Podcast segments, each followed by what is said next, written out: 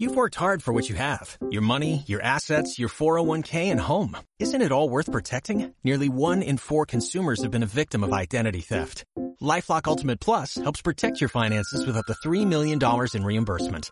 LifeLock alerts you to identity threats you might miss. And if your identity is stolen, your dedicated US-based restoration specialist will work to fix it. Let LifeLock help protect what you've worked so hard for. Save 25% off your first year on LifeLock Ultimate Plus at LifeLock.com slash aware. Terms apply.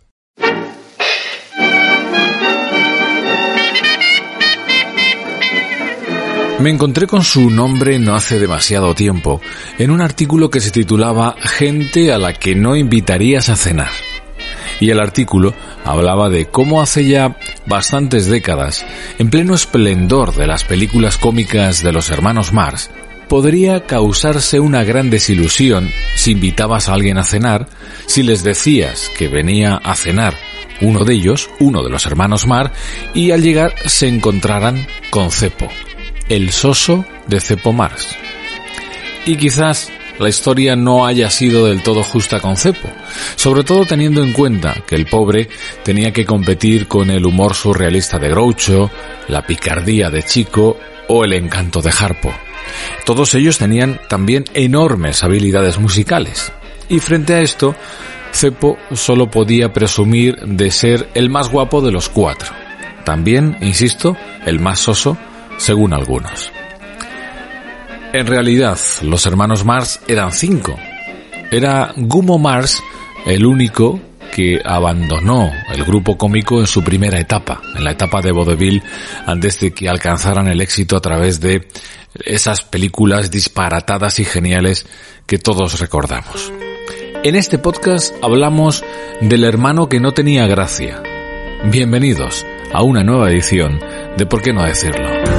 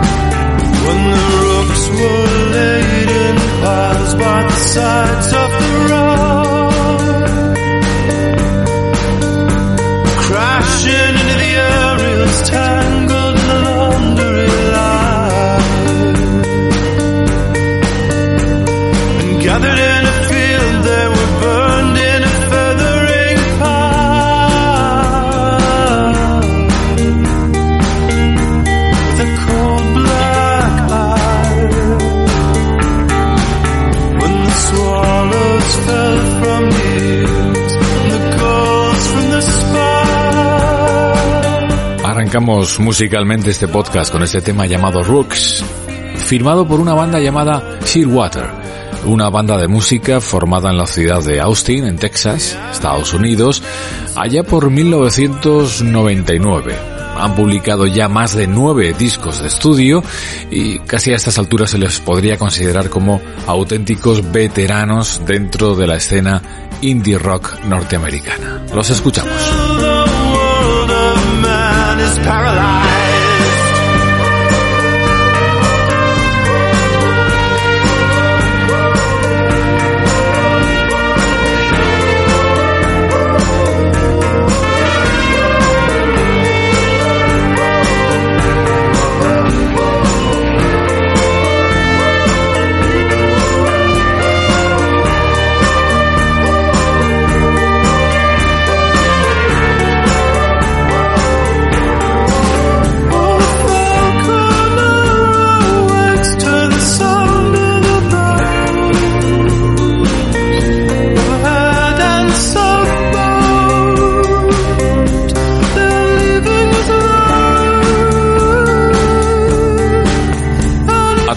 resulta más o menos familiar la figura de los hermanos Mars, pero por ponernos un poquito en contexto, podemos recordar que los Mars fue una familia de cómicos norteamericana, originarios de Nueva York, que tuvieron enorme éxito, primero en el vaudeville, Broadway y posteriormente en el cine. Cinco de sus películas están incluidas en la lista de las 100 mejores comedias del American Film Institute. El núcleo del grupo fueron los tres hermanos mayores, Chico, Harpo y Groucho. Cada uno interpretaba a un tipo de personaje. Por su parte, los dos hermanos más jóvenes, Gumo y Cepo, no desarrollaron sus personajes de la misma manera. Gumo abandonó la actuación de manera muy temprana. No participó de hecho en ninguna de las películas y Cepo solo apareció en las cinco primeras. Los cinco hermanos nunca aparecieron juntos en un escenario.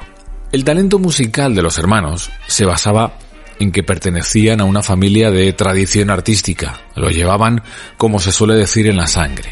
Harpo estaba especialmente dotado y podía tocar prácticamente cualquier instrumento musical, aunque su especialidad era el arpa, de cuyo nombre, según la teoría, derivaba el suyo.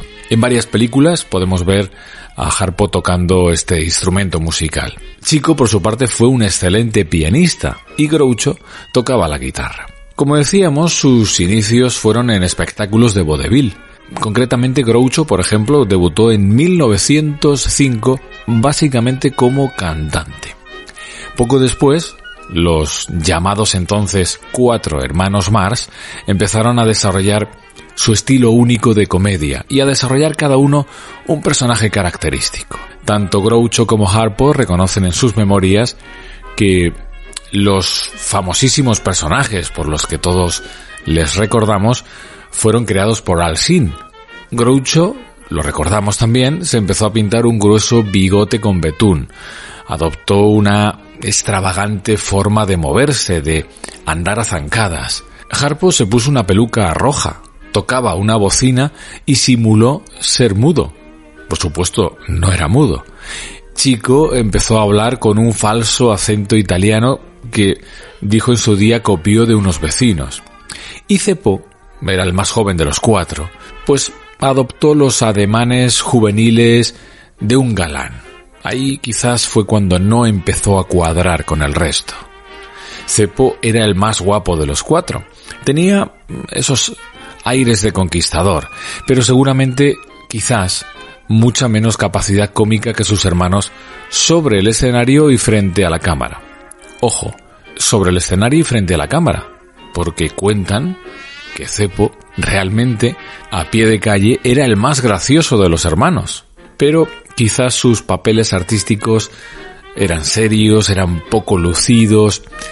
En fin, era el más joven de todos, creció bajo la supervisión de sus hermanos, aprendió también a imitarlos a la perfección Incluso se decía que podía reemplazar a cualquiera de ellos, pero mm, algo empezó a no funcionar demasiado bien.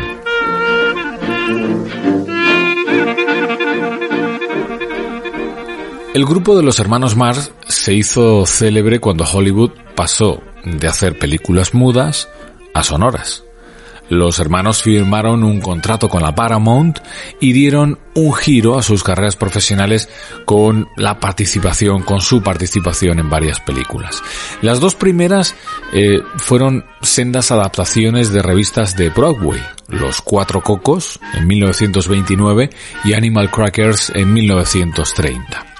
Luego llegó su tercer largometraje, Monkey Business, 1931, que no se basó en ningún espectáculo anterior. Después Plumas de Caballo, 1932. Y la última película que hicieron para la Paramount, Sopa de Ganso, en 1933, que es todo un clásico en la historia de la comedia y quizás una de sus películas más recordadas. Y hasta ahí llegó la participación de Cepo Marx en el cine junto a sus hermanos. La crítica y el público no lo veían al nivel humorístico del resto de sus hermanos. No encajaba en su postureo como galán junto a ellos, sus papeles eran sosos y no generaba demasiada simpatía. En ese momento fue cuando los hermanos Marx dejaron la Paramount, empezó a haber diferencias creativas, también se dice alguna que otra diferencia financiera, y fue el momento ese en el que Cepo dejó de actuar y se convirtió en agente, en representante de sus hermanos, un cargo que desempeñó hasta el final de sus carreras. Los tres hermanos Marx, que ahora formaban el conjunto, pasaron a trabajar para la Metro Goldwyn Mayer. En las cinco películas en las que participó junto a sus hermanos, Cepo interpretaba personajes románticos, sin demasiada gracia. Unos personajes que quedaban brutalmente eclipsados frente a las locuras del resto de la familia. Seguramente ese fue el motivo que hizo a, Cepo abandonar su carrera cinematográfica antes de que los hermanos comenzaran a realizar mm, películas históricas de la talla de Un día en las carreras o Una noche en la ópera. Así que los hermanos Mars empiezan a disfrutar de una célebre carrera en el mundo del cine y Cepo, cuyo verdadero nombre era Herbert, Herbert Mars, aprovechó la nueva etapa para conseguir contratos provechosos, para conseguir eh, firmar buenos contratos para sus hermanos y de paso también empezar una carrera en la que al parecer era su vocación real, la mecánica. Sí, habéis oído bien, la mecánica. Quedaos con ese dato. Al parecer, a lo largo de toda la vida, eh, Cepo, Herbert, se había encargado, por ejemplo, del mantenimiento del, del coche o de los coches de la familia. Él era quien los arreglaba, quien los mantenía. Le gustaba la mecánica. Bueno, pues nos quedamos con ese dato. Al parecer también Cepo no estaba ni enfadado ni ofendido por, por verse fuera del grupo cómico y estaba estaba cómodo, estaba a gusto en ese nuevo papel de representante que le tocó empezar a desarrollar. Vamos a quedarnos con otro dato. Cepo era un tipo de talento y tenía la suficiente imaginación y conocimientos para hacer sus pinitos como inventor y, como decía antes, como mecánico.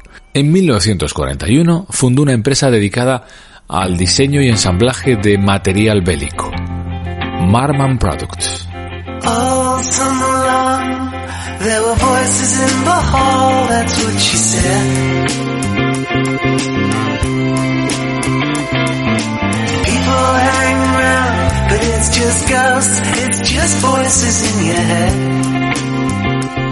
Una pequeña ráfaga musical a cargo de Clientele, una banda de pop indie con sede en Londres formada en 1991 han lanzado ya más de 8 álbumes de larga duración, 5 EPs, empiezan a tener también una carrera suculenta e interesante a sus espaldas. Nos quedamos con este tema llamado Never Anyone But You.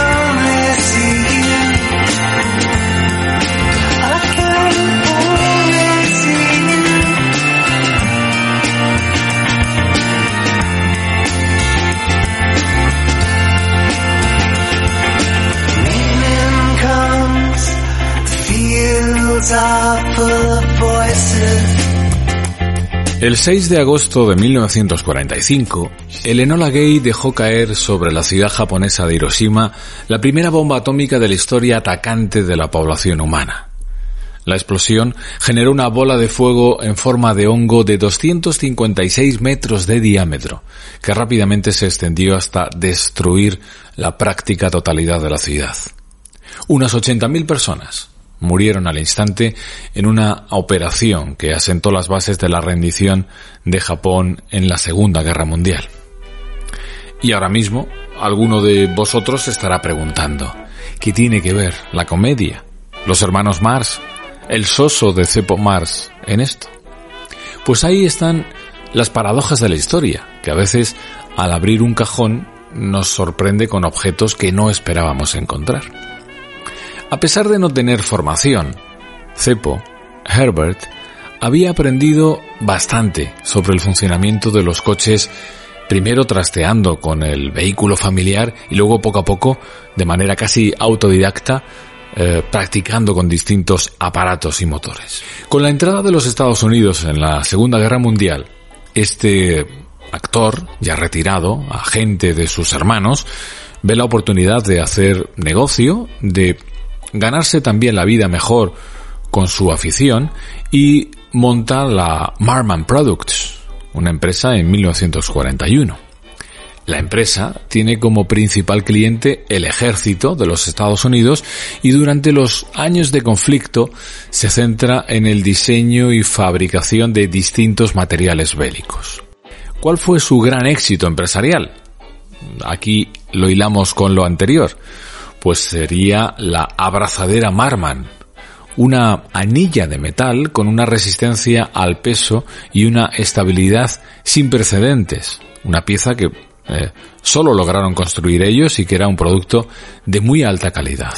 Un producto que el ejército norteamericano destinó a la sujeción de la bomba Little Boy dentro de la Enola Gay. Ahí estaba, la abrazadera Marman, la participación de Cepo Marx en el lanzamiento de esa primera bomba atómica. Esa abrazadera fue la que sujetó, la que sujetaba la bomba dentro del Enola Gay.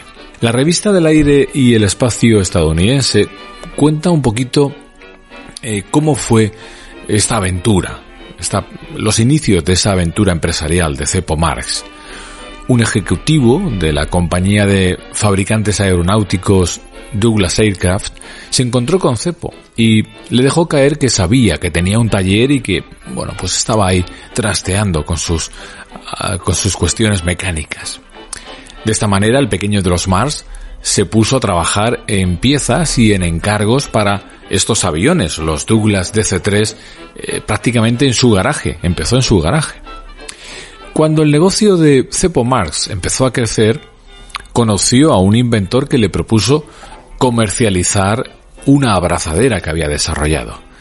Y este invento resultó tener propiedades ideales para la aeronáutica.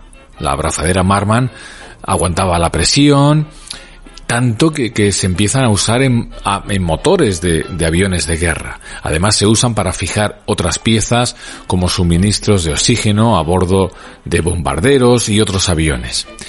Además resultan ser suficientemente resistentes como para sostener pesadas cargas.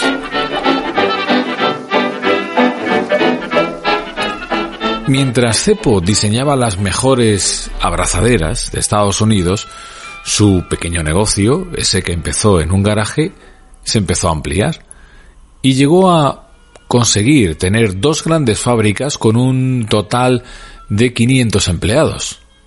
Utilizó también sus contactos anteriores, los contactos del mundo artístico, ese mundo que le seguía ligando con sus hermanos, para la producción mm, de material de su empresa y incluso trabajó mucho para la RKO Radio, una empresa importante que luego perteneció al grupo Warner.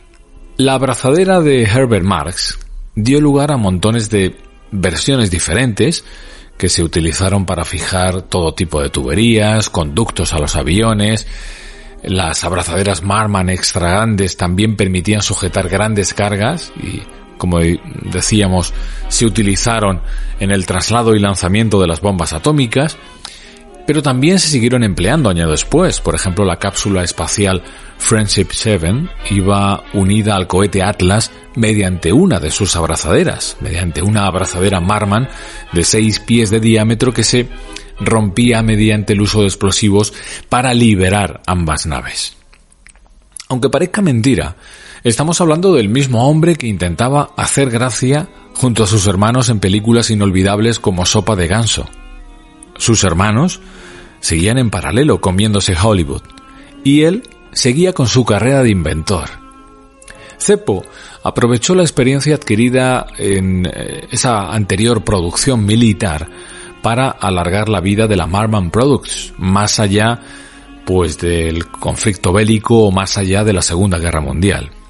Así, en 1949, por ejemplo, empieza la producción de la Marman Twin, una moto propulsada por un motor utilizado durante la guerra en aviones, en aviones no tripulados. Era una moto que su, prototipo vio la luz en 1947, empezó a producirse al año siguiente y montaba un propulsor, un motor de dos cilindros que era capaz de desarrollar tres caballos y medio de potencia y que fue diseñado, tenía un, trabajo bastante específico.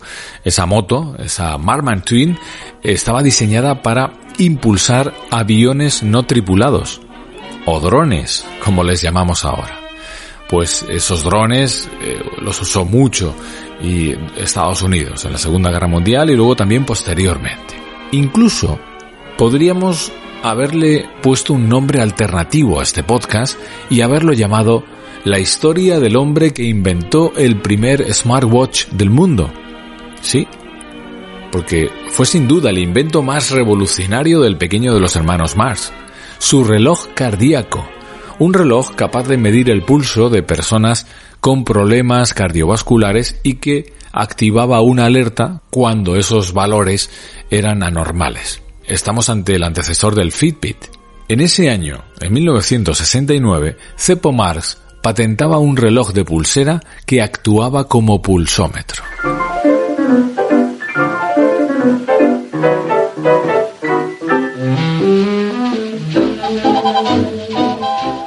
Una gran vida. La misma vida que, en un momento determinado, parecía darle un revés al no ser suficientemente bueno o no ser suficientemente gracioso para continuar con sus trabajos cómicos. Esa misma vida le ofreció un camino alternativo que disfrutó enormemente y que además le ofreció mucho éxito y beneficio económico lejos de las cámaras y de los focos. Por dar unas últimas pinceladas biográficas, podemos contar que Cepo se casó el 12 de abril de 1927 con Marion Brenda, con quien no tuvo hijos adoptó un niño, Timothy, eh, se divorciaron en 1954 y cinco años después contrajo matrimonio nuevamente con Barbara Blakely, adoptó el hijo de esta, se separaron en 1972, se divorciaron en 1973, él no volvería a casarse, ella sí siguió vinculada al mundo del espectáculo porque fue mujer de Frank Sinatra, ni más ni menos.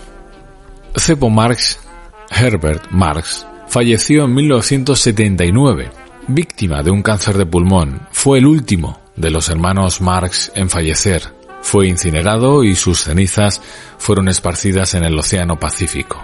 Cepo Marx, el hermano que no tenía gracia, pero sí el talento suficiente como para convertirse en un gran empresario e inventor.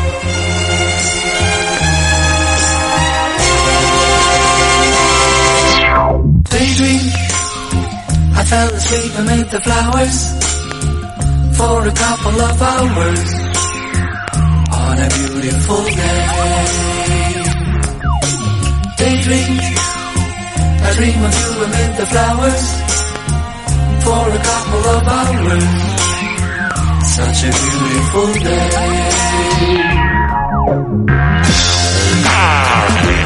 Con la música de iMonster nos disponemos a poner un punto y final a esta nueva edición de ¿Por qué no decirlo?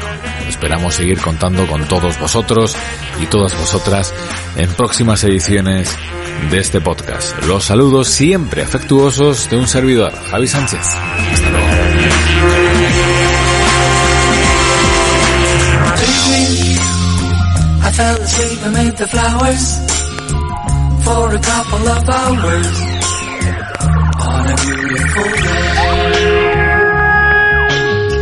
Daydream.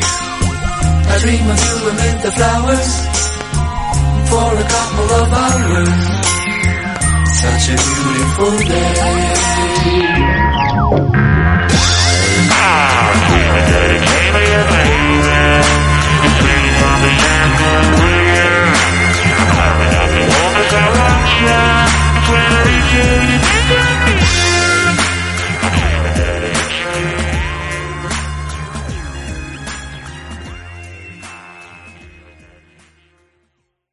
Waiting on a mm. tax return? Hopefully it ends up in your hands. Fraudulent tax returns due to identity theft increased by 30% in 2023. If you're in a bind this tax season, LifeLock can help.